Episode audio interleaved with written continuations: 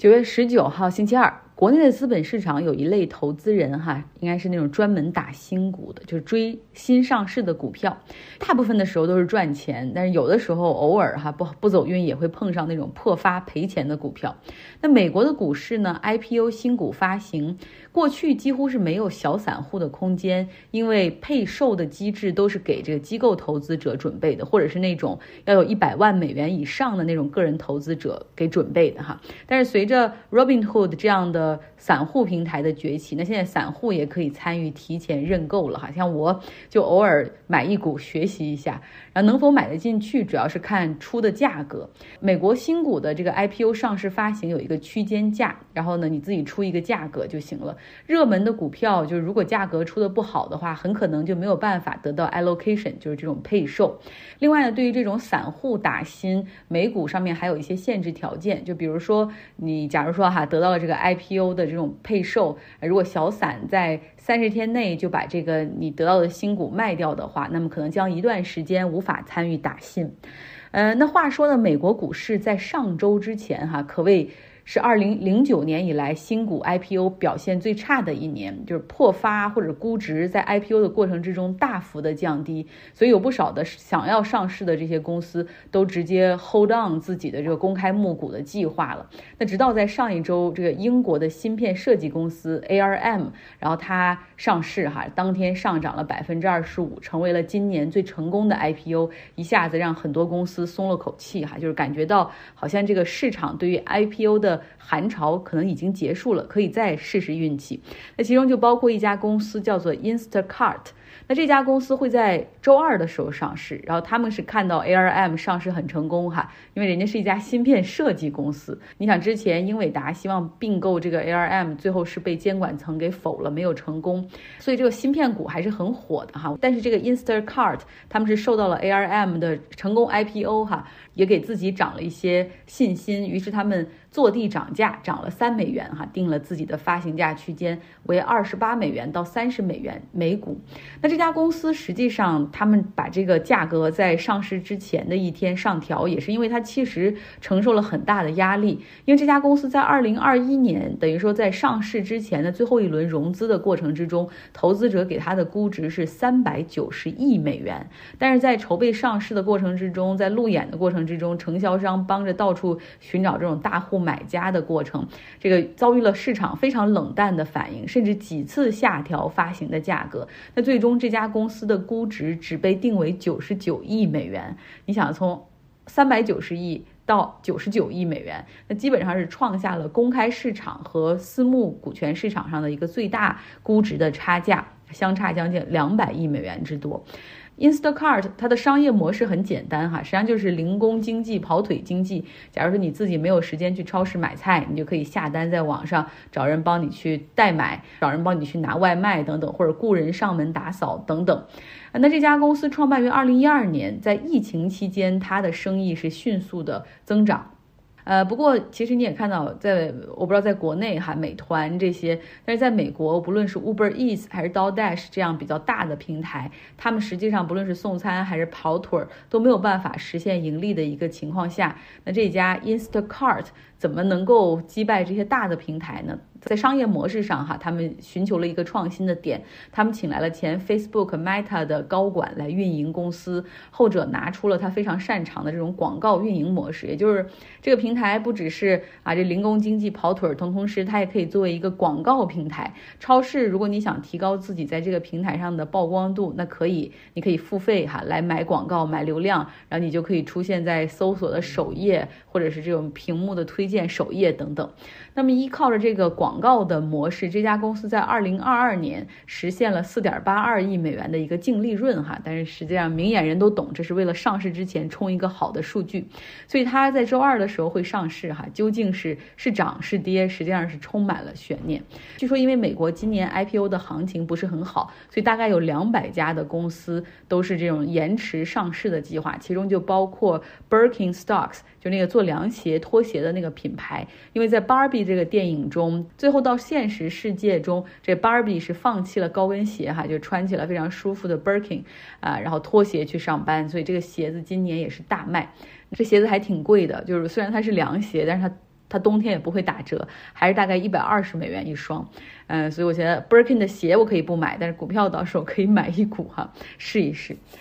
好，接下来的新闻是美国和伊朗达成了一项交易，伊朗释放五名被扣的美国人质，然后换取美国来解冻六十亿美元的一个伊朗的一个资金，所以这也算是拜登和伊朗总统伊布拉辛莱西他们为两国的关系 de-escalation，就是这种。呃，紧张程度降级吧，就试图试图缓和双方的关系，算是一个和解的举措。那被扣押的这五名是美国公民，其实他们也是伊朗公民哈。所以有有一个问题，就是难道伊朗是一个允许双重国籍的国家吗？啊，理论上嗯不是哈，伊朗不认可双重国籍。这些持有美国和伊朗护照两本护照的这些人，一旦他们在伊朗的时候，就会被当局视为。只是伊朗人。那如果说他们被捕或者坐牢的话，他们这个伊朗有权禁止美国的外交干涉和探望。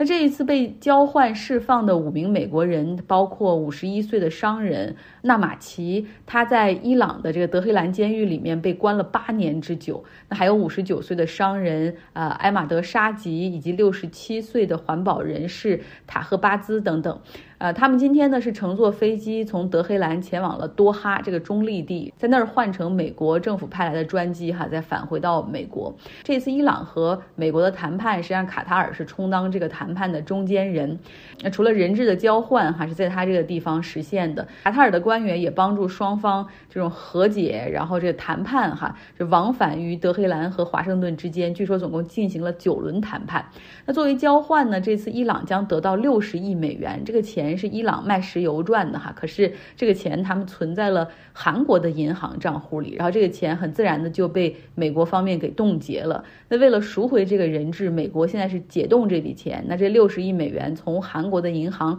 打到卡塔尔的多哈银行里面，这个中立地哈，等于说你这个人到这儿，然后这钱到这儿，一手交钱，一手交人。共和党这方面实际上是非常反对哈拜登做的这个事儿，但是他们反对拜登所做的一切。他们首先认为说这个拜登太软弱了，如果你把这个钱解冻了，这六十亿美元无疑就是去纵容伊朗发展核武器哈，而且伊朗还用这些钱会资助恐怖主义。而且伊朗现在发现了哦，你很怕美国公民被捕是吧？那未来我可以逮捕更多的美国公民来勒索赎金。最后说一点汽车工会的事儿哈，美国汽车工会 UAW 上周五开始罢工，他们策略性的选择了三个工厂，分别在俄亥俄州、密西根和密苏里，那总共是有一点五万名的这个工会的员工参与罢工。之前也说了哈，这个工会准备了好大一笔钱，然后作为这些员工罢工期间的这种开支和补贴。上周四的时候那期节目我们讲了哈，这个工会的很多诉求就是更高的工资、更好的福利、涨薪要百分之四十等等。呃，然后其中还有一个很重要就是 job security，就是要防止在技术变革中大规模的失业。那哪怕失业了的话，他们也会要求有一个 jobs bank 啊这样的一个工作银行，呃，作为一个一层安全网，就是一旦被裁员失业之后，会有两年的 jobs bank 作为缓冲。那两年里面哈，他们可以就是员被裁的这些员工可以享受百分之八十到百分之九十的一个收入保障，让这些蓝领工人可以有时间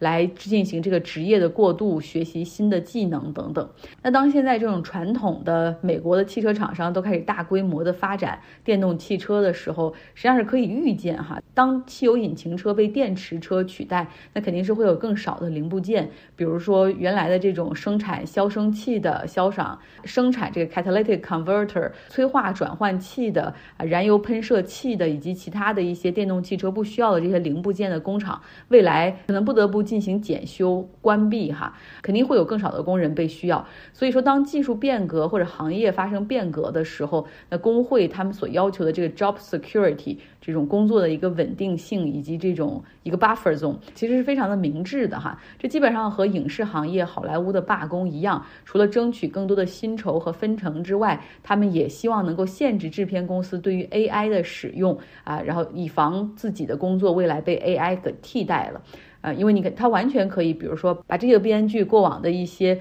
这种作品输入到这个 AI 里面，让他去学，让这个工具去学习他的一种措辞的风格，然后你再给一些这种故事线之后，就让这个 AI 自己去去创作哈。所以这个是他们不希望看到的。然后包括演员也是，他不希望自己的这种面容被采集之后，以后被 AI 这样大量的复制，尤其是一些群演，对吧？他可能一次被录入面容之后，以后 AI 就可以在这个图片库里面对他进行。修改改变，然后在一些大型的这种很多人的场景的背景之下，然后就可以不用再雇那么多的群演了。所以工会提出的这些诉求，哈，就是要保证自己的 job security，其实是非常非常明智的。这现在的谈判呢，就是不论是汽车行业还是影视行业，都属于僵持不下。最怕就是双方。明明是把这个 business 最后谈成了很 personal 的东西哈，就是把这个罢工变得旷日持久。那在这个美国这方面一一波一波的这种罢工进行的过程之中，谁是受益者呢？在影视行业，像 Netflix 这样的平台，他们实际上